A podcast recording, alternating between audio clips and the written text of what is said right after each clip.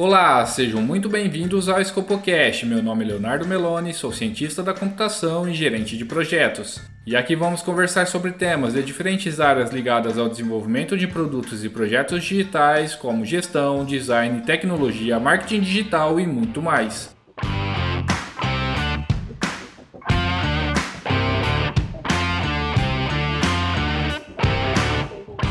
O nosso assunto de hoje é soft skills e hard skills na área de TI. A área de TI está muito aquecida e atualmente estamos com mais vagas do que profissionais no mercado. E por conta disso, as empresas estão começando a se preocupar com soft skills dos candidatos. Mas afinal, o que são hard e soft skills? Será que realmente devo me preocupar com isso? E para responder essas e outras questões, estou aqui com duas convidadas: a Tamires Vitorino, que é People Analyst, e com a Evelyn Maia, que é gerente de RH.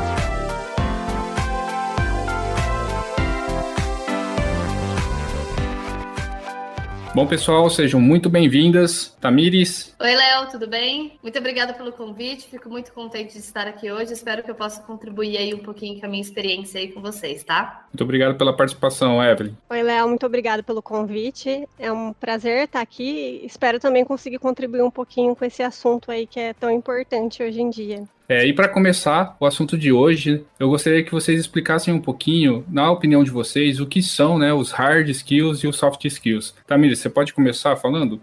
Bom, tratando-se aí do assunto, né, quando a gente pensa em hard, soft skills, eu penso de uma maneira geral como as habilidades, né, tanto técnicas quanto comportamentais que a pessoa ela pode desenvolver é, e adquirir. E aí, no caso das hard skills, elas são mais voltadas para habilidades técnicas e as soft skills seriam habilidades mais comportamentais, sociocomportamentais ali, né? Sinceramente, as soft, as soft skills deveriam chamar as hard skills, né, na minha concepção, porque elas são bem mais difíceis, assim, da gente desenvolver do que necessariamente a técnica, a rampagem técnica aí, mas em um contexto geral eu acredito que seria isso. Você teria alguns exemplos de soft skills que você geralmente busca no mercado e hard skills também que acaba sendo buscado no mercado? Bom, na verdade, quando a gente fala de hard soft skills, a gente fala de uma frente muito grande, né? Porque ela tá desde a parte do recrutamento e seleção, a parte da, é, da cultura organizacional, treinamento e desenvolvimento, plano de carreira, enfim. Tudo que a gente pensa dentro da, da empresa, a gente está olhando para hard soft skills das pessoas. Na Gamers Club, nós temos ali três valores principais, que são espírito empreendedor, times excelentes e comunidade em primeiro lugar. Então, quando eu falo de soft skills e o que eu busco, geralmente são os comportamentos que estão atrelados a esses valores, né? Então, por exemplo, quando a gente faz uma entrevista ali, a gente busca que essa pessoa ela tenha ali comportamentos como um bom relacionamento entre pares, que ela tenha uma escuta empática, que aplique feedbacks, que exerça transparência, mas tratando-se de, de temas mais de, de, nomes mais comuns mesmo de soft skills, a gente fala de relacionamento interpessoal, que tem que ser bom, né? A pessoa ela tem que ter uma, uma habilidade de se relacionar com os outros, ela tem que ter é, uma capacidade ali de, de resolução de conflitos, de se comunicar assertivamente, de ser empática. Então, eu acho que tudo isso está muito vinculado também à cultura de cada lugar. Protagonismo na própria jornada, busca pela melhoria contínua. E por isso que eu falo que não é tão simples. E assim como as hard skills, né? Dentro de cada nível de senioridade é esperado também que, que tenha um nível, né? Então, quando a gente fala de uma parte de você apoiar o desenvolvimento de outras pessoas, então você está continuamente aplicando feedbacks e ajudando ali no desenvolvimento de pessoas mais júnior, é claro que um júnior ele não vai ter essa, essa habilidade tão desenvolvida quanto um sênior. Agora, tratando-se de, de hard skills, a gente busca muito olhando também para a stack que a gente usa. Então, hoje nós utilizamos no back-end o PHP, o Go e o, e o Node, e no front-end é React com TypeScript, majoritariamente. Então, a gente vai olhar mais para essa parte de tecnologia, dos conhecimentos que a pessoa já tem ali dentro de tanto tanto linguagem, frameworks, ou não necessariamente preso a esses, mas alguns que a gente sabe que ela pode se, é, se adaptar mesmo tendo uma curva de aprendizagem, e também está tá vinculado ali a, a parte da senioridade, claramente. Mas quando a gente fala de um, de um júnior, a gente pensa muito mais na questão da lógica, o quanto que ele já tem a parte é, de um conhecimento básico de algumas linguagens, o quanto que ele estuda. E aí eu acho que também, pensando em júnior, a gente vai olhar muito mais para a questão da, da soft skill do que da hard necessariamente, né? O quanto que ele tem aquele comportamento, né? De buscar aprender, como que ele sabe pesquisar, como que ele se engaja, o interesse que ele tem pela área, pela empresa, pela cultura. Então, olhando de, de um nível geral assim, Léo, eu acho que eu acabo falando muita coisa, depois a gente pode direcionar mais. Só que eu acredito que se a gente for pensar no processo, quando eu busco alguém, é realmente olhando para nossa cultura vinculado com o que a gente utiliza aqui e o quanto que essa pessoa ela tem uma flexibilidade também, né? Isso é muito importante, uma flexibilidade para ela se desenvolver e também aprender outras tecnologias aqui dentro. E aí eu tô falando mais de tecnologia aí que é o tema, né? Evelyn, eu, eu queria ver a sua visão, a tua visão também, na verdade, das duas, em relação a como que vocês avaliam o mercado de TI, né? E esse aquecimento na busca realmente por candidatos. Como que vocês avaliam hoje, baseado no, no na área de vocês? Na minha experiência aí, né, de mercado, olhando aí para, tô falando desde 2014, o cenário mudou bastante, assim. Do ano passado para esse ano, eu acho que foi onde o mercado ficou mais aquecido, né? A gente acabou tendo uma aceleração aí do digital, né? Então a gente tinha que fazer muitas coisas ali é, em uma loja, pessoalmente, e isso acabou acelerando, né? Gente, muita gente em home office, né? Acho que o home office ele foi um divisor de águas também, porque antes você tinha que trabalhar numa empresa que era sediada, sei lá, em Pirassununga, em Rio Claro com a pandemia, a gente acabou tendo que fazer com que o home office fosse possível. Acabou acelerando, né? Tinha muitas empresas que flexibilizavam ali uma, duas vezes na semana, mas isso acabou expandindo a nível, assim, 100% home office, né? E com isso, hoje, eu aqui de Pirassununga, eu consigo trabalhar numa empresa do Ceará, numa empresa de Santa Catarina. Então, assim, isso fez com que o mercado ficasse cada vez mais aquecido, né? Eu consigo trabalhar em qualquer empresa que eu quiser do Brasil todo e do mundo, né? Porque eu consigo. Tem, hoje eu vejo muita empresa dos Estados Unidos abordando aqui, os profissionais brasileiros. Então o mercado está muito aquecido, a gente está tendo uma inflação também dos salários ali, os salários estão inflando bastante, né? A gente tem que se reinventar aqui na área para tentar uma abordagem mais criativa, porque um desenvolvedor hoje ele acaba tem muito assédio assim, digamos assim, né, em relação a, a, a os recrutadores que buscam um profissional para sua vaga. A gente não tem tanto profissional assim da área de TI, né, porque é uma área muito específica.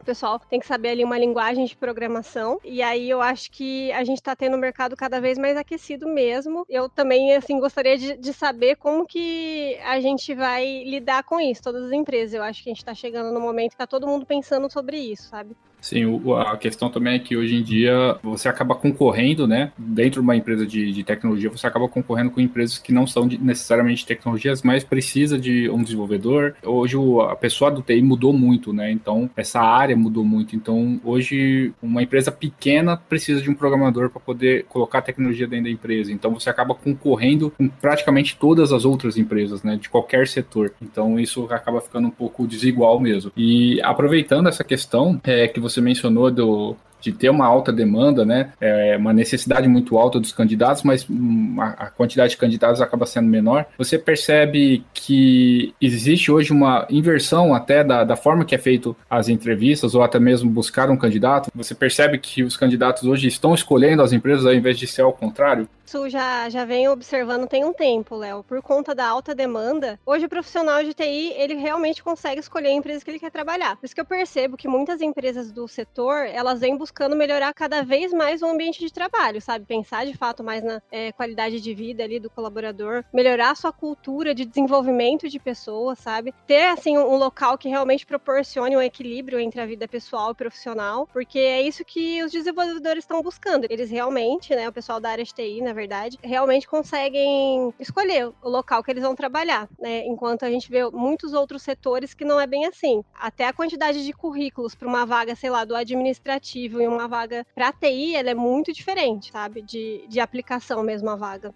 Sim, acaba até sendo uma, uma questão bem estranha, né? Se você for parar para pensar o que aconteceu agora na pandemia, muita gente desempregada é, e do outro lado a área de TI crescendo muito, né? Muito, é, muito discrepante, assim, um, um, e o outro, né? Muitas áreas realmente com muita gente sobrando e na área de TI com escassez, né? Então, até por conta disso, é, acho que a gente vai conseguir abordar um pouquinho mais para frente é, as consequências disso também, né? Mas acaba tendo alguns, alguns pontos negativos em relação a isso, né? Mas aproveitando também, é, eu queria ver com vocês como que vocês fazem para avaliar os hard skills e os soft skills dos candidatos. Como que vocês fazem isso na prática? Bom, primeiramente em relação a esse ponto do, do aquecimento do mercado, que assunto gatilho, Léo? Porque é verdade, isso impacta muita gente que está na frente aí de recrutamento de, de profissional de tecnologia. E isso realmente mudou muito a forma que a gente trabalha, porque é muita demanda, é pouco profissional, e aí toda essa questão da gente fazer um balizamento e sempre estar tá olhando a questão de cargos e salários. E é claro que cada, cada empresa ela tem uma realidade, e isso traz muitos desafios para nós. O quanto que a gente consegue atrair esse candidato é, hoje, por exemplo, na empresa que eu tô, a gente tem uma marca empregadora forte por ser do nicho de games, mas ainda assim a gente sofre muita dificuldade. Imagino como que deve ser para empresas assim que não tem uma cultura ou uma marca empregadora tão forte, né? Como que a gente avalia, né? Então, respondendo a tua pergunta, muda, né, na parte entre presencial e também a parte do, do remoto. Depois da pandemia, a gente teve que fazer um esforço realmente para simplificar o processo seletivo o máximo possível, porque senão os candidatos eles não se engajam até a etapa final do processo, porque tem muita vaga, né? A não ser que a pessoa esteja realmente muito interessada naquela oportunidade, faça muito sentido para ela, seja um sonho ali entrar, e aí ela segue naquele processo normal. É, mas a gente realmente tem trabalhado muito na simplificação desse processo seletivo, tá? É, eu, como psicóloga, a Evelyn também é, né? Como a gente falou, a gente se formou juntas. A gente tinha ali uma etapa, primeiramente, ali até de teste, né? De teste psicológico. Na verdade, a gente deixava como uma última etapa ali para validação. Mas também era uma maneira de, de identificar algumas questões de comportamento que eram importantes. Mas olhando ali para o cenário remoto, o, como que eu faço, né? Então, hoje, cada vaga, na verdade, ela é configurada de acordo com o alinhamento que a gente faz com o gestor. Então, não necessariamente todas elas elas vão seguir as mesmas etapas, né, digamos assim, mas olhando para a tecnologia no geral, como a gente faz? A gente cria ali uma etapa de cadastro, né? Então, evidentemente, a pessoa se inscreve. A gente utiliza um ATS, né, que é um software para gerenciar todo o recrutamento e seleção. A partir do momento em que ela se cadastra, tem um formulário onde ela responde algumas perguntas e que ajuda a gente numa triagem técnica, até para direcionar como que a gente vai seguir ali com, com o processo seletivo, a necessidade de ter uma etapa complementar ou não, por exemplo, de acordo com o nível de senioridade. Nesse primeiro momento, a gente pode já avaliar um pouquinho de algumas questões de, de comportamento, mas é muito superficial, né? Então, quando a pessoa ela se engaja, algumas coisas que ela responde ali, o porquê que ela quer entrar na empresa, por exemplo, né? Mas enfim, seguiu de lá, a gente tem um teste técnico, mas ele é um teste simples enviado por uma plataforma externa, que demora ali no máximo 90 minutos para o candidato realizar, mas a gente separa em cinco anos de experiência com software rodando em produção. Ele faz o teste para uma pré-triagem, até para a gente ser assertivo mesmo, não chegar até o final do processo, despender tempo de ambos os lados. E se a pessoa tiver mais de cinco anos, a gente entende que a experiência dela já está comprovada, digamos assim, né? Não precisaria desse teste. A primeira entrevista é comigo, que é entrevista cultural, e aí a gente, a gente criou um roteiro aqui dentro do setor de people, né, para mapear um pouco, então, digamos ali 20, 30% de uma parte técnica. Então, a gente já tem ali os pré-requisitos que a gente espera que a pessoa conheça para cada uma das vagas, e eu faço como que o checklist entendendo que linguagem já trabalhou, que framework, né? Como que é o fluxo de trabalho, trabalha com ágil ou não, tem um conhecimento mais full cycle, então a gente vai fazendo algumas perguntas só para aquele primeiro balizamento, e aí a gente entra em questões mais da cultura em si, né? Então, é, eu pego todos os valores, como eu falei, os comportamentos atrelados a esses valores, e aí a gente faz algumas perguntas para investigar o quanto que os valores da pessoa estão próximos dos valores da empresa, para que a gente realmente consiga garantir, assim, eu sei que não tem como garantir totalmente, mas buscar aí realmente levar, seguir com esse candidato alguma pessoa que tenha um fit cultural que seja aderente ao que a gente espera, tá? Uma das coisas que a gente tem feito muito, então, quando a gente fala de, de soft skills e vinculado à parte de cada um das senioridades, a gente fala de coisas como, principalmente tratando-se de, de startup, né? Por exemplo, inovação, espírito empreendedor, criatividade, a questão da liderança, então tudo isso a gente está falando muito de soft skills, mas mas a gente tenta entender o quanto que a pessoa ela consegue entregar isso hoje no formato remoto. Porque, como a Evelyn falou, né, partindo aí da pandemia, a gente teve que mudar e a gente teve que ter muita criatividade para repensar os nossos processos. E hoje a gente vê empresas que contratam do Brasil todo. Eu não consigo muito imaginar uma empresa que, durante esse período, contratou pessoas de diversos estados, voltar a ser uma empresa 100% presencial. Porque isso aí, querendo ou não, a gente perde muito, muito profissional no meio desse caminho, né? Eu faço algumas perguntas aí, tentando entender um pouco como que é a experiência dele na cada empresa, o que ele gosta, o que não gosta, que tipo de feedback recebe, que tipo de, de feedback que ele aplica. Então, tudo isso, a ideia, gente, como eu falei, né? A gente tem ali um mapeamento do que a gente espera e eu tento entender não só o que a pessoa diz que ela gosta ou não, o que ela faz ou não, mas eu gosto de ter exemplos do como na prática isso funciona, para realmente entender se ela faz. Essa primeira etapa aí, ela dura geralmente uma hora, tem que até demorar um pouquinho mais aí, dependendo do perfil. E aí, tendo a primeira aprovação, que é da minha parte, aí a gente segue para a entrevista técnica. É um ponto importante, a gente tem alguns critérios ali de avaliação que a gente utiliza internamente para entender se, ah, essa pessoa não é interessante nesse momento, mas daria no futuro, essa pessoa não mesmo, é uma pessoa que, ok, tá super aderente, ou esse é candidato é um candidato que a gente não pode perder e a gente precisa acelerar o máximo possível com ele. E aí a gente, eu faço uma análise, se eu passo com alguma ressalva, ela é sempre uma ressalva técnica, tá? Ela não é. Quando eu passo para alguém, eu tenho que estar é, consciente de que a parte cultural, comportamental, ela realmente está aderente à cultura. A minha responsabilidade nessa etapa é essa, né? Até porque eu não consigo realmente aprofundar tecnicamente. Passando dessa parte, a gente segue para entrevista técnica, que é a final. E aí, nessa entrevista técnica, geralmente é o gestor da vaga junto com uma ou duas pessoas da SPED. E aí, eles têm ali um formulário que realmente vai fazer um aprofundamento técnico de cada uma das habilidades, né, das hard skills que são esperadas para aquela vaga. Essa entrevista, ela dura em média uma hora e meia. E tem alguns casos que eles já fazem ali, tipo, uma hora de, de perguntas mesmo, para entender que tipo de experiência que ele tem, o quanto de, de problema ele já experimentou, problemas que ele resolveu e como, qual que foi a responsabilidade dele. Então, assim como eu tenho questões é, técnicas na minha entrevista, a entrevista técnica também tem algumas de comportamento dentro do processo de desenvolvimento. E aí, em alguns casos, eles reservam ali uma meia horinha para fazer um hands-on, uma coisa mais rápida, para ver na prática como que a pessoa ela consegue ali é, resolver um problema que eles oferecem, ou até mesmo seguir ali a, a linha de raciocínio. Então, geralmente é este o formato que a gente utiliza. Quando é para M, né, Engineer Manager ou Manager, aí a gente coloca uma etapa de case, mas no caso deste processo que eu falei para você envolvendo é a parte de triagem, é, entrevista comportamental, o te teste, entrevista comportamental, a técnica em si, a gente tenta fazer esse processo todo em uma semana e meia no máximo, né? Tem casos às vezes que eu entrevisto na terça, a técnica já é na quinta e aí a gente já envia a proposta na sexta. Isso porque o mercado está muito acelerado. Eu já cheguei a entrevistar gente que tinha que estava em cinco processos eh, simultâneos assim seletivos e aí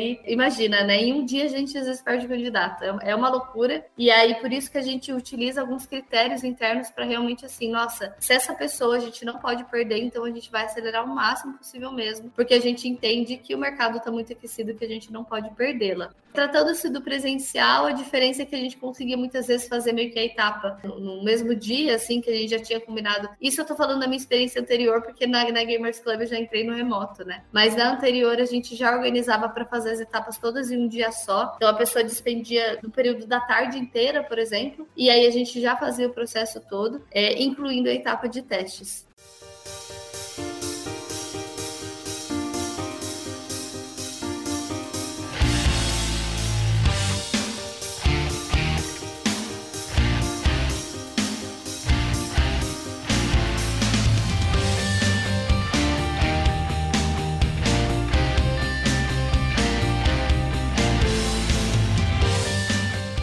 Evelyn, eu queria pegar um pouquinho essa questão que a, a Tamiris comentou um pouco da, da parte de avaliar os soft skills, né? Na sua visão, como que funciona o peso, né, do soft skills com hard skills? Quando um bom soft skill sobrepõe um hard skill, ou não existe isso? É, é meio que um conjunto mesmo que forma é, as qualidades ali do, do candidato, ou também baseado na vaga. Como que funciona isso na hora de avaliar? Legal sua pergunta, Léo, que eu acho que antes de mais nada é legal a gente esclarecer que mente e corpo não se separam, né? E hard e soft skills compõem a gente, né? Então, técnico comportamental, eles nos, complementam enquanto profissional. Na nossa vida também é assim, né? A questão da avaliação, a gente consegue fazer uma separação para facilitar. Hoje, a nossa avaliação aqui na empresa que eu tô, a gente faz por pilares, né? A entrevista é feita, né, por um avaliador aqui do time de People Recruiter e também por um técnico. E a gente começa uh, ali validando mais a parte de hard skill. Então, a gente entra é, nos pilares que são importantes para a empresa. A gente faz perguntas sobre cultura DevOps, cloud, banco de dados, testes, tecnologias, frameworks, arquitetura. E nessa avaliação, né, tanto o técnico ali, que ele, ele tem uma competência melhor para tocar a entrevista, mas muitas vezes a gente do, do time de recruiter também entra para conseguir entender melhor algo que o candidato às vezes não conseguiu se expressar. E já nessa avaliação ali da hard skill, a gente consegue já entender como que são as soft skills do candidato. Então, como que é a comunicação dele, como ele se, adapta, né, questão técnica que ele não conhecia, como que ele atua em equipe. Justamente já nessa parte a gente já consegue fazer um compilado e entender ali hard skill e soft skill, né? E aí muito é, em conjunto ali com o que a Tamiris falou, a gente tem uma cultura aqui muito forte a gente, o fit cultural para minha empresa ela é bem importante. Então a gente entender os valores da empresa, os valores do candidato e ver se se conecta, né? Porque não adianta a empresa, por exemplo, ela ser uma empresa que busca, trabalha muito com diversidade, é uma empresa super aberta e às vezes o candidato ele é um pouco mais rígido, ele não se adaptaria nessa cultura, né? Então, assim, a gente também olha ali dentro da avaliação os valores, né? Colaboração, né? Aprendizado. Então, é, o aprendizado ele é muito importante. A empresa que eu tô hoje, ela fomenta muito que as pessoas busquem aprendizado. A empresa por si só, ela transmite muito conhecimento. A gente tem um monte de guildas, a gente tem a mentoria para conseguir desenvolver aí tanto a soft skill quanto a hard skill de cada candidato. É, a flexibilidade também, né? Dele trabalhar com alguma coisa ali que ele não conheça. A empresa que eu tô também, a gente trabalha muito com agilidade, então é um dos pilares que a gente também avalia, sabe? É, se a pessoa vê valor, mesmo que ela nunca tenha trabalhado, se ela vê valor ali na agilidade ou não. É, a questão do feedback também, que a Tamiris comentou, a gente avalia se a pessoa se sente confortável, se ela vê valor também, assim, numa cultura de feedback, o quanto para ela é importante, né? É, uma empresa ter uma, uma estruturação ali de feedback, seja informal, formal, o quanto ela consegue se comunicar, né? E quando eu falo de comunicação, comunicação com o cliente, com o time, com a equipe ali, né? Porque a, muitas vezes a comunicação parece uma coisa assim, é, ela é muito abrangente, né? Eu posso me comunicar com a equipe de uma forma, mas o cliente, por exemplo, ele não tem uma linguagem técnica, então eu preciso adaptar minha linguagem para conseguir conversar com aquele cliente. Então, assim, é, a gente consegue fazer uma avaliação de soft e hard skill. A gente também está é, nessa questão que a Tamiris comentou de simplificar bastante os processos. A gente avalia GitHub, a gente olha o LinkedIn também da pessoa, mas não tem, assim, o desafio técnico é só assim, se a gente realmente ficou com alguma dúvida em algum ponto específico. É, depois da entrevista, a gente acaba enviando para o candidato. Mas não é um pré-requisito, não. Hoje é muito pela avaliação mesmo ali da entrevista. Antes, né, a gente trabalhava na mesma empresa, eu e a Tamires, e a gente fazia entrevistas presenciais, como ela comentou, separava ali um período da tarde. Uma das premissas que eu vejo no home office para a gente conseguir fazer um recrutamento, uma entrevista de qualidade é muito importante para mim, pelo menos, né, que a câmera esteja aberta. Eu gosto de ver como que a pessoa tá se sentindo mesmo, se ela tá meio desconfortável com alguma situação, pra gente tentar conduzir, né, e fazer que a entrevista seja um bate-papo, não é, a gente fique encurralando ali o candidato de forma alguma. A ideia é deixar ela o mais confortável possível para ela falar sobre as experiências. E com isso, né, quando a gente fala de uma avaliação por competências, a gente fala, dá exemplos mesmo, né, do que ela trabalhou, como que ela fez, né, ela contar ali situações que ela já vivenciou e a gente conseguir entender o começo, o meio e o fim dessa situação. Então, assim, é, eu acho que o soft é, e o hard skill, eles, eles não se separam, né, mas aí entra uma questão interessante também para a gente avaliar na empresa que eu tô atualmente, né? Porque eu acredito que isso possa mudar de empresa para empresa, o valor que a empresa vê, né, no soft e no hard skill. Mas, por exemplo, em níveis de senioridade, a gente olha muito pro soft skill, porque assim, pra gente é importante que um sênior ele, ele saiba se comunicar, ele tenha um bom relacionamento com aquela equipe, ele consiga puxar a equipe, né? Ele consiga atuar ali de uma forma mais cross entre cliente, o time, é, o gestor. Então, pra gente é muito importante que o soft skill dele seja bom, porque a parte de hard skill a gente consegue ali, a gente tem treinamentos, né? A pessoa consegue rampar, a gente, a gente vê que a pessoa consegue rampar de uma forma mais fácil. Não que a soft skill a gente não, não consiga de forma alguma, a gente consegue melhorar e adaptar também a soft skill. É, hoje na, na empresa que eu tô, a gente tem alguns treinamentos, né, de escutativa, comunicação, feedback, que eles são obrigatórios, justamente para a gente conseguir evoluir cada vez mais. E a hard skill também, né? A gente tem guildas, é, tanto de soft quanto de hard skills. Um, uma coisa que ajuda muito também é a mentoria, né? O pessoal a melhorar tanto soft quanto hard skill. Mas para um cargo de senioridade ali, liderança técnica, a gente olha bastante para soft skills. E uma coisa que eu queria comentar também, Léo, é que tem muita gente, assim, eu vejo que acha que você ser um líder técnico, você só precisa saber o técnico e, e saber codar e tá muito fechado naquele mundo técnico. A soft skill ela é tão importante quanto a hard, a hard skill nesse contexto, porque o líder ele é justamente uma pessoa que vai te inspirar ali, né? Que vai, vai te ajudar a trilhar um caminho. É, ele também vai atuar ali cross entre as equipes, o cliente. Então é bom que ele tenha as habilidades para isso, né?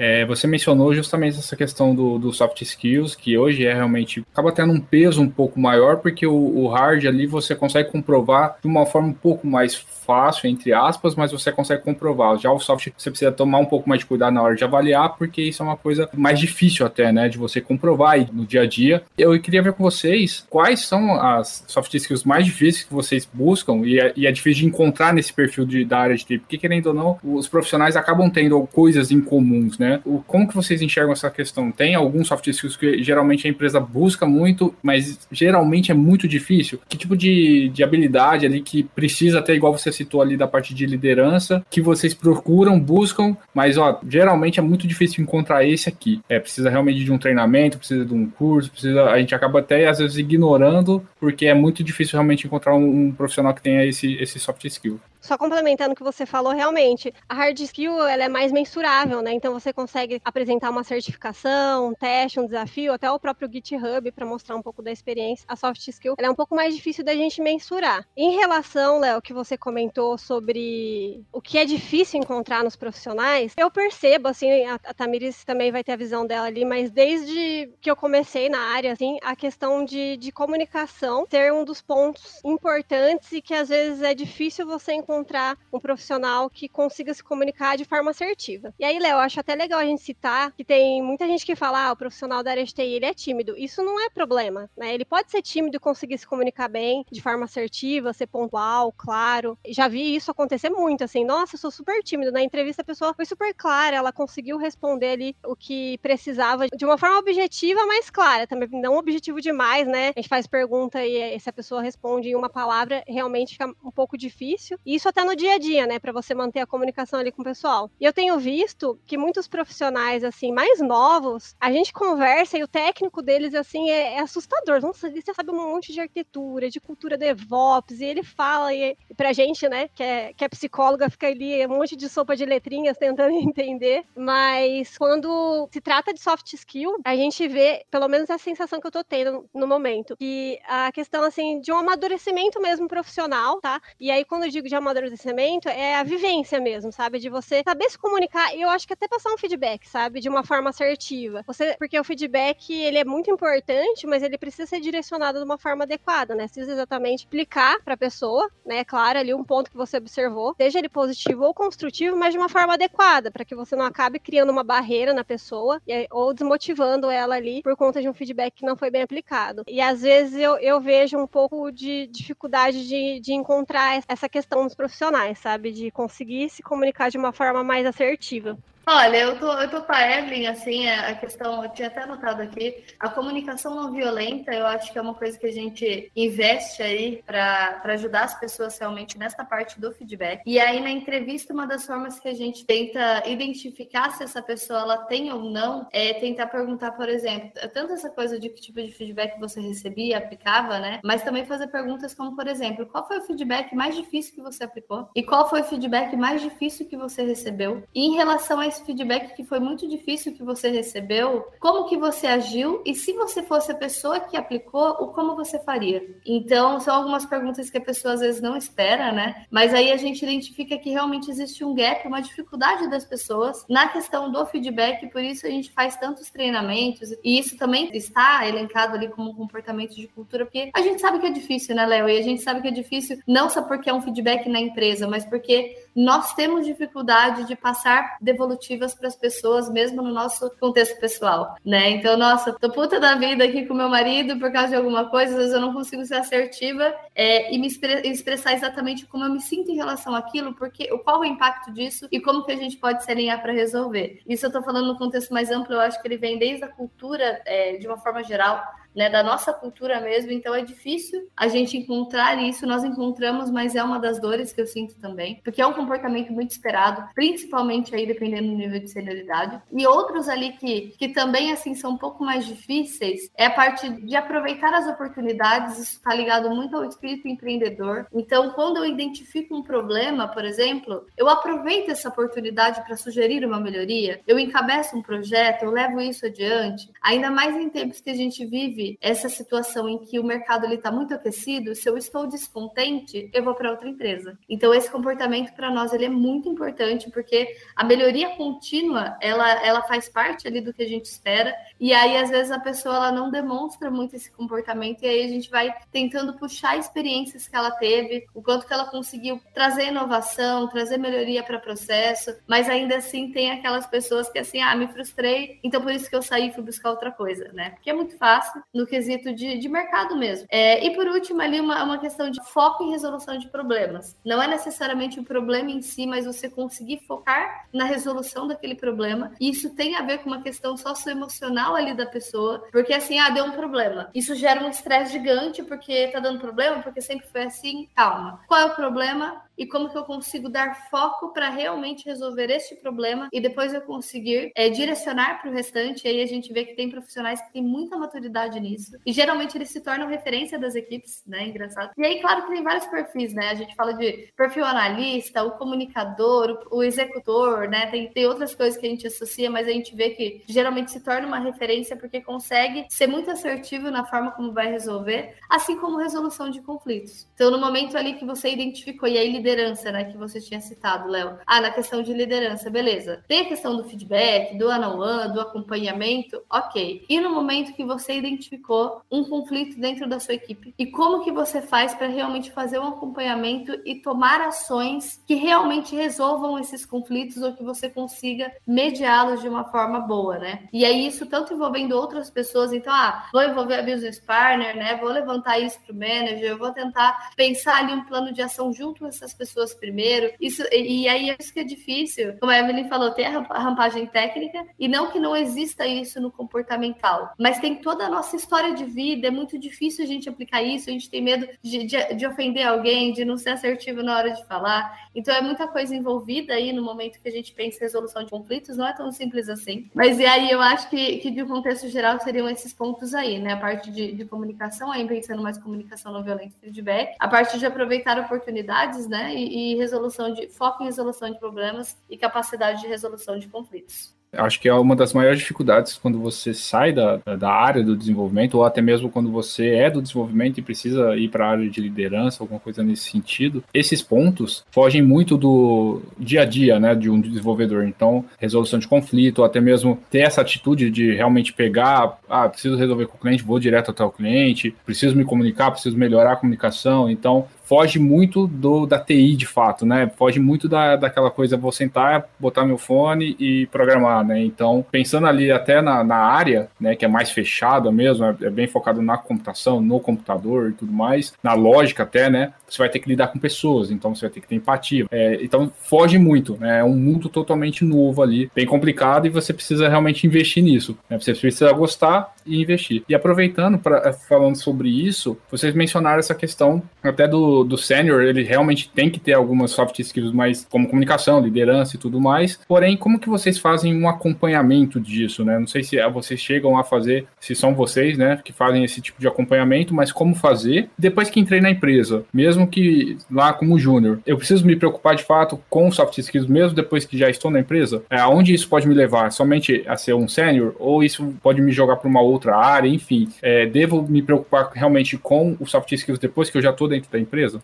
Essa questão aí, eu vou começar pelo final, né? Eu sou um júnior e aí eu devo me preocupar depois que eu entrei? Sim, claro, você deve muito, é, porque na verdade é, a questão do desenvolvimento da pessoa e da oportunidade dela crescer, pelo menos dentro é, da nossa empresa, ela está muito ligada ao quanto que você de fato exerce aqueles comportamentos é, que a gente espera e que, e que agregam valor de fato dentro da, da empresa, né? Então, por mais que a gente está falando às vezes de uma questão técnica, então quando a gente gente vai avaliar a entrega. Então, por exemplo, ah, eu peguei, eu encabecei um projeto, eu desenvolvi e eu entreguei com muita qualidade, né? Então, tudo isso existem várias questões técnicas envolvidas de como você conseguiu tanto realizar quanto efetuar essa entrega, tá? Mas é evidente que quando a gente fala disso, a gente está falando também de alguns comportamentos que a gente espera que ele tenha, né? Então, a pessoa ela demonstrou de fato, por exemplo, a gente que tem lá o, a comunidade em primeiro lugar, né? Ela priorizou é, ações que impactam de acordo com a necessidade da nossa comunidade, né, que são os nossos clientes. Né? Então, esse projeto ele realmente teve a relevância, ele teve esse pensamento de olhar para a comunidade, ele teve o pensamento de priorizar, ele teve o comprometimento, ele gerenciou bem o seu tempo. Então, quando a gente pensa na questão comportamental, a gente vê isso muito no dia a dia. Então, esse acompanhamento, sim, ele é feito. Tem o acompanhamento da Business Partner, mas a gente tem ferramentas internas para realmente conseguir fazer esse acompanhamento. Então, fora os processos formais ali de feedback e os one-on-ones que ocorrem dentro da empresa, a gente tem também o plano de desenvolvimento individual, que é o PDI, e aí ele roda nos nossos períodos de check-in, que são a cada seis meses, e a gente tem também o nosso período de calibragem, que daí são, são períodos diferentes, justamente para a pessoa não atrelar, até porque o plano de desenvolvimento individual dela não necessariamente contempla ela crescer, ela ser promovida, pode ser uma migração para outra área, pode ser um objetivo que ela mesma tenha elencado como importante para ela, mas enfim, chegou ali no período de calibragem e aí a gente vai fazer a avaliação e a, e a calibragem é para definir realmente questões de aumento de salário, né? O reconhecimento por mérito. É, por mais que as hard skills a gente fala que elas são mais facilmente mensuráveis, né? Principalmente ali no primeiro momento. Quando a gente faz aqui na empresa, existe uma etapa ali que ela é muito voltada para olhar justamente para esses comportamentos. E aí a gente faz uma análise desses comportamentos aí para entender em que banda, né? E isso é muito interno, mas que banda que essa pessoa se enquadra por meio desses comportamentos que ela demonstrou. E é claro que ela ter só o comportamento não vai significar que ela trouxe resultado, por isso que é um misto. Então a gente vai fazer um misto desses comportamentos. Agora dizer que a pessoa é excelente tecnicamente, mas ela tem alguns gaps na parte comportamental, ela vai ser promovida? Não necessariamente, né? Na verdade, isso pode ser um grande problema, porque é aquela pessoa que é incrível tecnicamente, mas que ela não apoia outras pessoas, ela não dá feedbacks, no momento ali de conflito ou de, de um problema, ela não consegue focar na resolução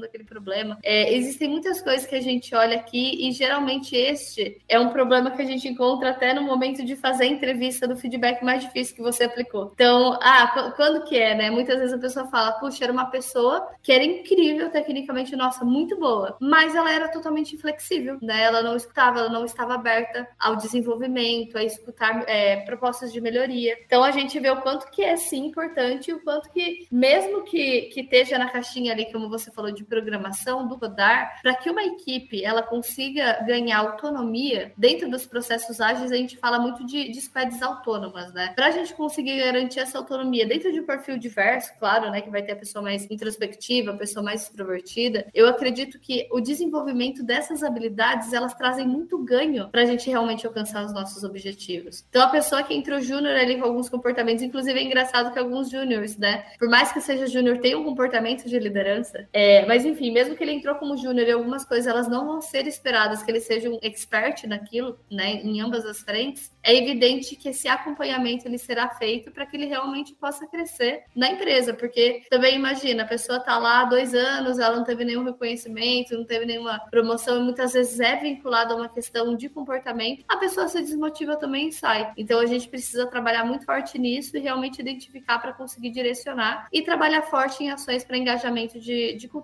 tá? Eu acredito que seria mais isso realmente deixar bem transparente, né, para o candidato também o que a empresa espera e o que ele precisa realmente ir evoluindo.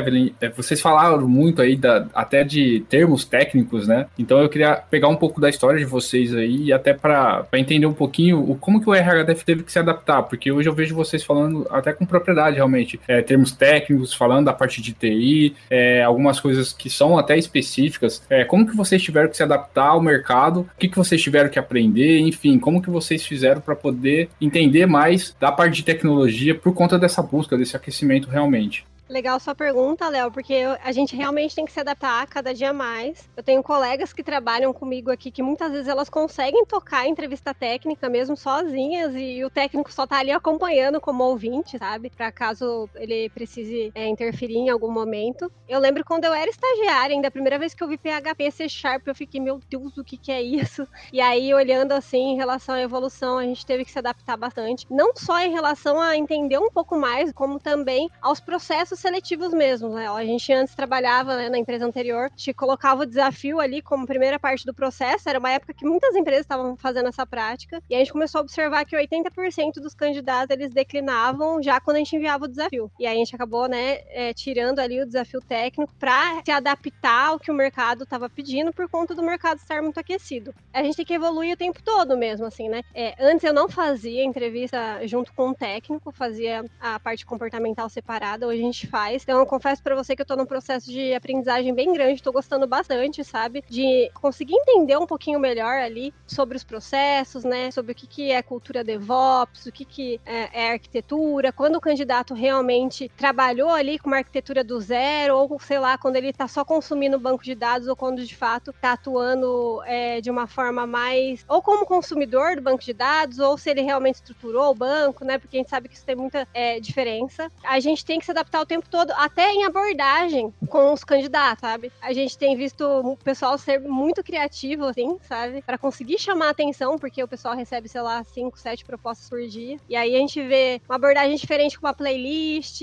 é uma abordagem diferente ali com um código de programação. A gente tenta cada vez mais, né? Por mais que a gente seja psicólogas, a gente tenta cada vez mais se aprofundar no mundo para entender um pouco mais de como os desenvolvedores, as desenvolvedoras, eles, elas enxergam, né? Esse mundo de TI, né? Na verdade, a gente tenta entender para fa tentar falar na mesma linguagem, sabe? É, até pegando também essa questão, Evelyn, você mencionou muito dessa questão da parte de se adaptar, da, da questão de aprender, de evoluir, até finalizou falando de falar na mesma língua. É, você já trabalhou com outras áreas na hora de recrutar? E se sim, você realmente viu muita diferença, até mesmo nos candidatos, no perfil dos candidatos? Ah, em algum momento foi citado também é, que o perfil tímido não necessariamente é o que é um candidato ruim, porque às vezes ele vai ter uma boa comunicação e tudo mais, mas você sentiu isso é, vindo para a área de, de, recrutamento de tecnologia? Você percebeu um perfil um pouco mais fechado, um perfil às vezes que fala menos? É, isso foi algo que você vê bastante? Existe um, uma, um, um traço mais comum nesse perfil?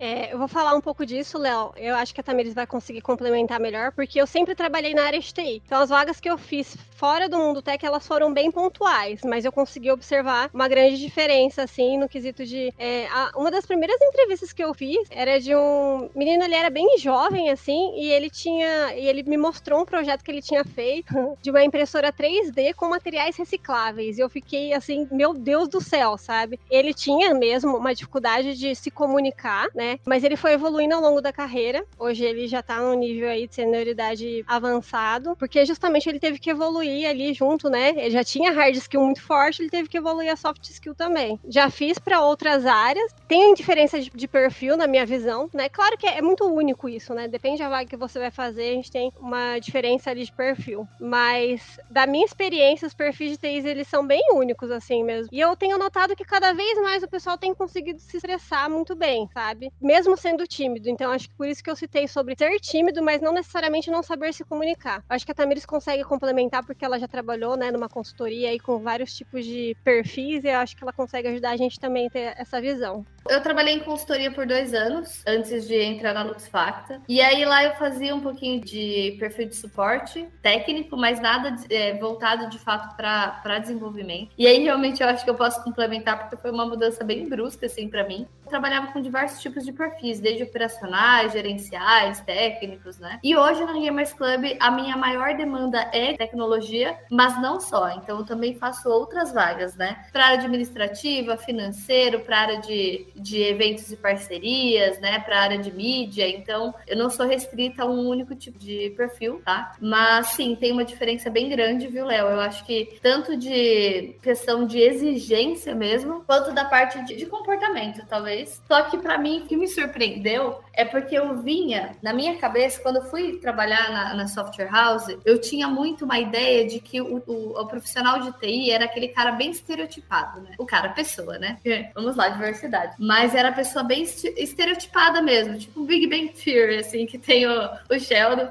E aí, quando eu fui conhecendo essas pessoas, por mais que sim, tem, tem as pessoas que têm uma dificuldade ali mais no, no desenvolvimento interpessoal, isso realmente a gente vê, né, dentro do, do cenário de TI. E as empresas, elas têm tido um esforço para desenvolver as pessoas, e eu acho que por isso a gente chegou num nível de ter visto muito, de, de ver muito mais, na verdade, esse, é, esse perfil um pouco mais desenvolvido, né, porque as, as próprias experiências elas fomentam isso. É, só que eu admito que no começo eu achava uma coisa e aí eu vi que também não era bem assim. Que existe uma diversidade de perfis dentro de tecnologia, assim como dentro de cada área. O que para mim foi um choque de fato foi a gama assim de, de tecnologias e isso com o tempo ele ampliou muito e aí é algo que a gente ainda bem como eu entrei, né? Eu fiquei sete anos na software house. É, o bom é que eu acompanhei o mercado, porque se eu tivesse entrando hoje dentro do setor de tecnologia, o choque seria muito maior. Antes, por exemplo, a gente falava de um web designer, né? Que era o cara que tinha ali um conhecimento de PHP, uma noção melhor de front, aí também fazia protótipo, né? Conhecia um pouco mais ali Photoshop. Enfim, aí esse cara era web designer. Hoje a gente vê o UX, a gente vê o product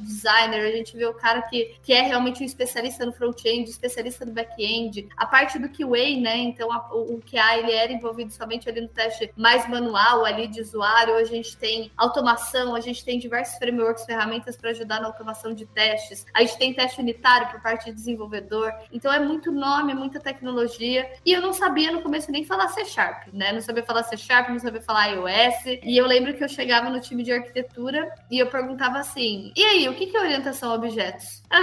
Eles queriam me matar e falar: meu Deus, tá me essas perguntas. E eu e a Evelyn, a gente fazia muito, né? A gente falava: não, mas o que, que, é quando fala que é o PHP puro? O que, que é? O que, que, é uma orientação a objetos? O que, que é um framework? Tipo, se a pessoa conhecer um Laravel, é, mas a vaga for para CodeIgniter, serve? Não serve? Então, imagina, né? Para o recruiter, assim, é muito difícil no começo. É muito requisito técnico que foge do nosso dia a dia. Diferente do que você fazer uma vaga de vendas, que por mais que existam também processos e fluxos e nomes, não é tão distante da nossa realidade. A gente consegue imaginar, né? Um pouco como funciona isso dentro de um processo de vendas. Agora, dentro de tecnologia, sim, é, sem dúvida é muito aprimoramento, é muita conversa, é muito apoio dos desenvolvedores também para ajudar a gente a entender. E até hoje isso, né? Quando eu entrei de ouvir CI, CD, de ouvir a parte ali de AWS, né? O cloud, arquitetura, eram coisas também que eu não tinha tanta familiaridade, o próprio full cycle. E aí a gente vai adquirindo isso ao longo do tempo, mas é claro que com a base consolidada isso fica muito mais fácil. Eu acho que antes as empresas pediam muito mais mesmo um desenvolvedor que, nossa, tivesse feito a sua melhor faculdade, tivesse certificação, tivesse um super portfólio de cursos, que soubesse várias línguas, que é, nossa, super técnico e isso mudou muito. E aí eu acho legal a gente falar que o profissional de TI, ele mudou muito também. Não dá pra gente reduzir ele, aquele cara que tá sempre lá com fone de ouvido, porque eu tô vendo, né, cada vez mais a gente ter, a gente ter profissionais diversos. Então a gente tem mais mulheres, a gente ter trans, a gente tem ter pessoas pessoas negras, né, dentro do processo. Eu e a Tamires mesmo, a gente sempre gostou muito de estar tá perto, né, para entender ali a, a, linguagem do pessoal, né, o que é, eles gostavam de fazer. A gente jogava baralho com o pessoal no horário de almoço. A gente tem muitos amigos de TI, né, porque a gente gosta muito, assim, mesmo desse mundo que ele é, ele é diferente, assim, né, sempre tudo muito atual, é tudo muito rápido. E eu acho que, assim, não dá pra gente reduzir o profissional de TI, aquele cara que tenta, coloca fone de ouvido e é tímido. Hoje em dia, eu tenho visto de tudo, assim, nos processos seletivos. Pessoas que se comunicam super bem, que são diversas, que têm características muito diferentes. Então, acho que é, o perfil ele vem mudando cada vez mais à medida que as pessoas, até nas escolas mesmo, né, os, o pessoal mais novo aí, eles têm mais contato com a tecnologia do que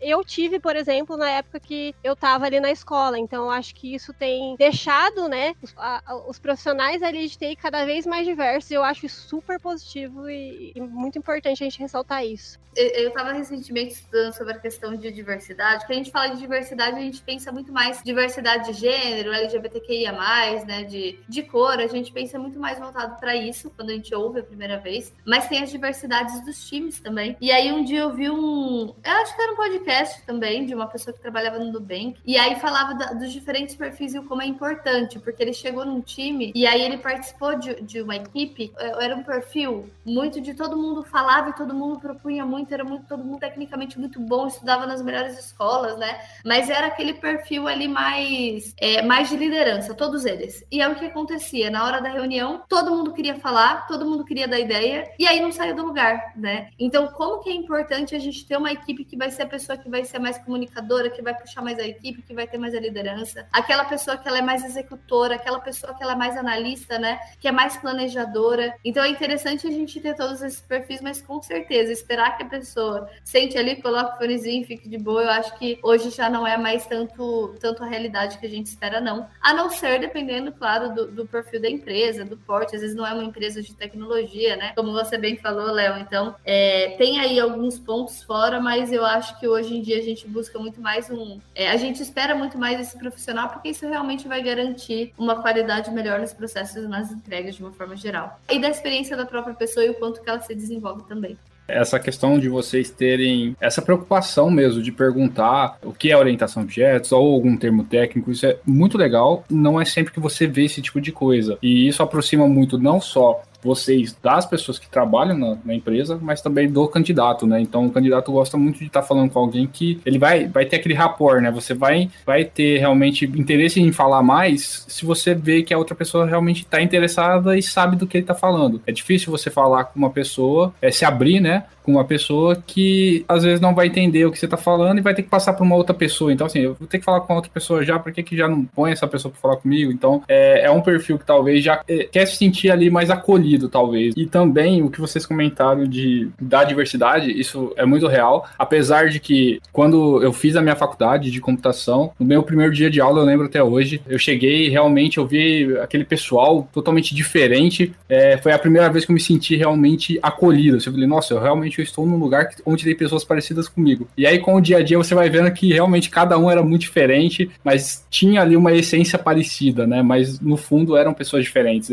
Na forma de, de lidar com, com os trabalhos, a, a, parte de responsabilidade, a parte de liderança, isso no dia a dia você vai vendo diferença, mas no primeiro momento, a hora que você batia o olho, você fala, nossa, é, achei meu lugar, realmente todo mundo aqui parece comigo, e realmente parecia em alguns pontos, mas é, no dia a dia você vai vendo que o perfil vai mudando e realmente tem essa diversidade, eu percebo isso também, tem muito mais gente se interessando pela área, Antes, realmente, talvez era um caminho mais fechado, né? É, você ia ser taxado, até mesmo acho que por conta disso também, né? E hoje é um, um assunto mais aberto mesmo. Falar de tecnologia é um assunto mais aberto. Hoje é, se busca muito isso, se investe muito nisso, né? É muito mais atrativo também. E acho que isso tem ajudado também a ter é, mais pessoas é, buscando essa área. E aí eu só ia fazer uma última pergunta. Vocês até citaram essa questão que realmente faz muito sentido. Antes se olhava muito onde a pessoa estudou, o que, que ela já fez, enfim. Antes era uma análise bem mais mais acadêmico, né, do, do currículo, e hoje se preocupa muito mais é, com a parte técnica, o que, que a pessoa coloca é, no ar para poder deixar isso aberto, talvez, disponível para outras pessoas avaliarem, se ela participa de comunidades, enfim. Hoje você tem muito curso rápido, né, que faz essas promessas de, de aprender e já entrar no mercado de trabalho, acaba sendo uma ponte ali para poder entrar no mercado de trabalho. Como que vocês avaliam isso? Vocês acham que hoje está tendo, apesar de ter poucos candidatos, ainda alguns deles com apenas essa pequena experiência,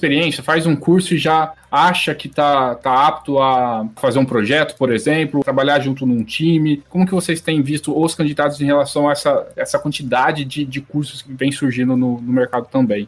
Fala bem a verdade para você, Léo. A gente não olha para isso, tá? Da questão da onde essa pessoa se formou, que, que antes era muito, era realmente uma coisa que, que as pessoas buscavam, né? Ah, se essa pessoa estudou na Unicamp, ah, se ela estudou na Unesp, então já, já considera. E eu entendo que é porque a formação ali é esperado que, que aqueles profissionais eles se formem muito bem por conta da base, né? Da base, da grade curricular ali daquela, daquela determinada instituição. Então, muitas vezes o foco de hunting era a graduação que ela tinha, a faculdade que ela estudava, mas com o tempo isso, isso foi diminuindo. E hoje, muitas vezes, a pessoa ela não terminou uma graduação, ou ela muitas vezes não fez, mas ela fez, fez muitos cursos ali para aperfeiçoamento profissional voltado para a área dela. O que eu mais olho é, poxa, ela fez esses cursos, então ela tem um interesse, muito mais ela está atualizada com o mercado. Então, nossa, assim, o tanto de, de framework que saiu aí nos últimos tempos nem se fala, né? E aí o quanto que. E até linguagem, o quanto que isso vai evoluindo. E aí a gente vai vendo o quanto que ela vai estudando para realmente acompanhar o mercado e também se prender a boas práticas também. Mas o que a gente mais olha, assim, olhando para tudo, é de fato a experiência. Então, por mais que ela não tenha ali uma graduação completa, ou por mais que ela não tenha ali um curso profissionalizante que seja forte ali dentro da área dela, é claro que se ela tiver, vai ser um diferencial, né, ali. Mas o que realmente vai validar se ela é, está dentro do que a gente espera ou não em termos de conhecimento é a prática. Então, o quanto que ela fez de fato aquilo, quanto que ela já desenvolveu, quanto que ela já trabalhou com diversas tecnologias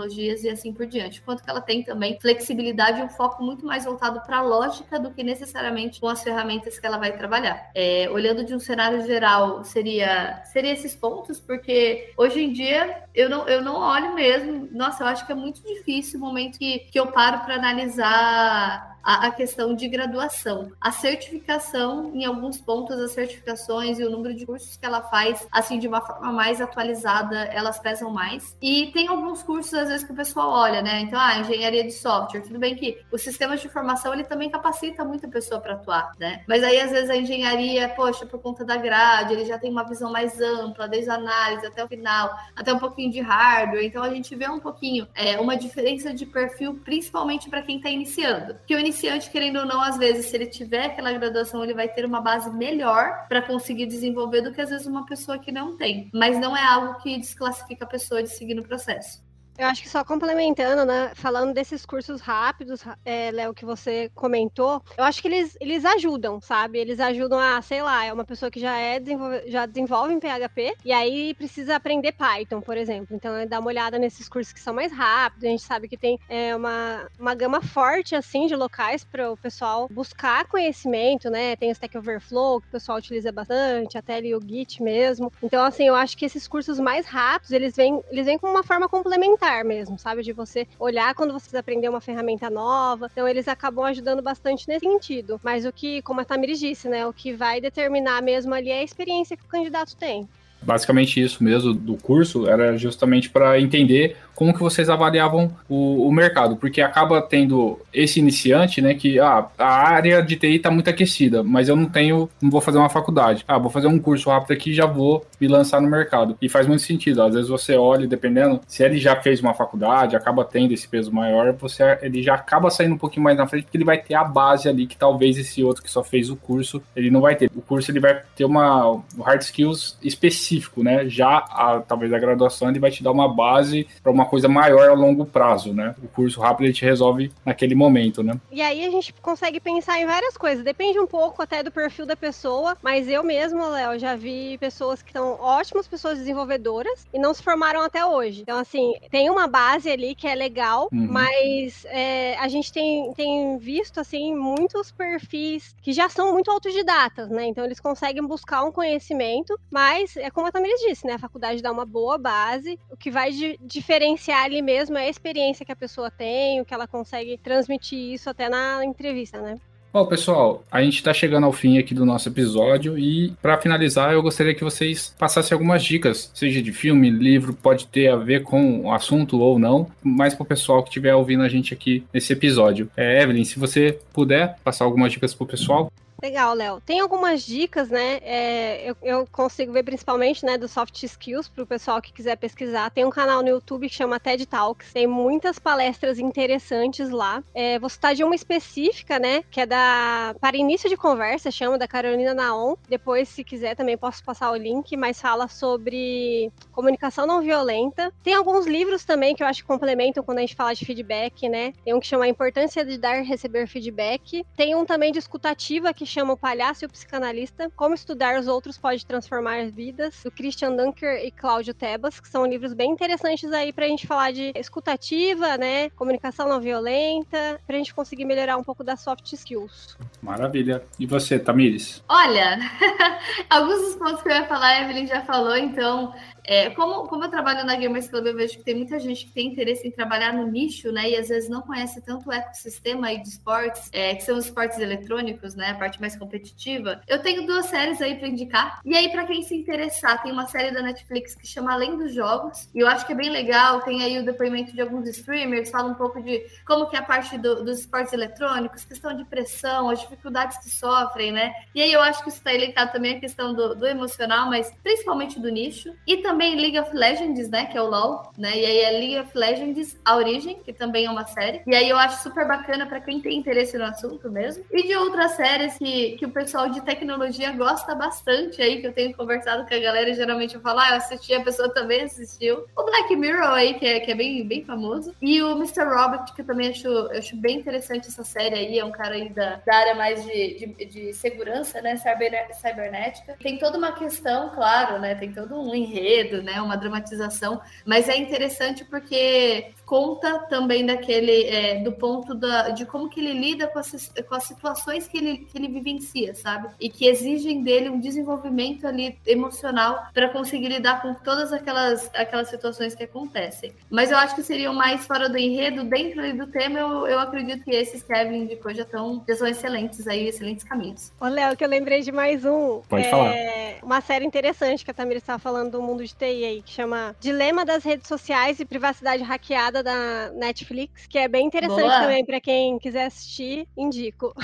É muito bom. Realmente as séries aí, todas que vocês passaram eu já assisti, realmente são muito boas, vale a dica aí pro pessoal. Bom, pessoal, quero agradecer a participação de vocês, foi realmente muito bom, vocês falam muito bem sobre o assunto e enriqueceu aqui bastante o nosso episódio de hoje. Obrigado, Tamires, pela participação. Eu que agradeço, Léo, o convite, eu também gostei bastante. Espero que a gente possa se ver em outros momentos. Obrigado, Evelyn. Agradeço muito também o convite, Léo, foi muito bom estar aqui com vocês e falar desse assunto. Obrigado, pessoal, novamente e até mais. Tchau, tchau.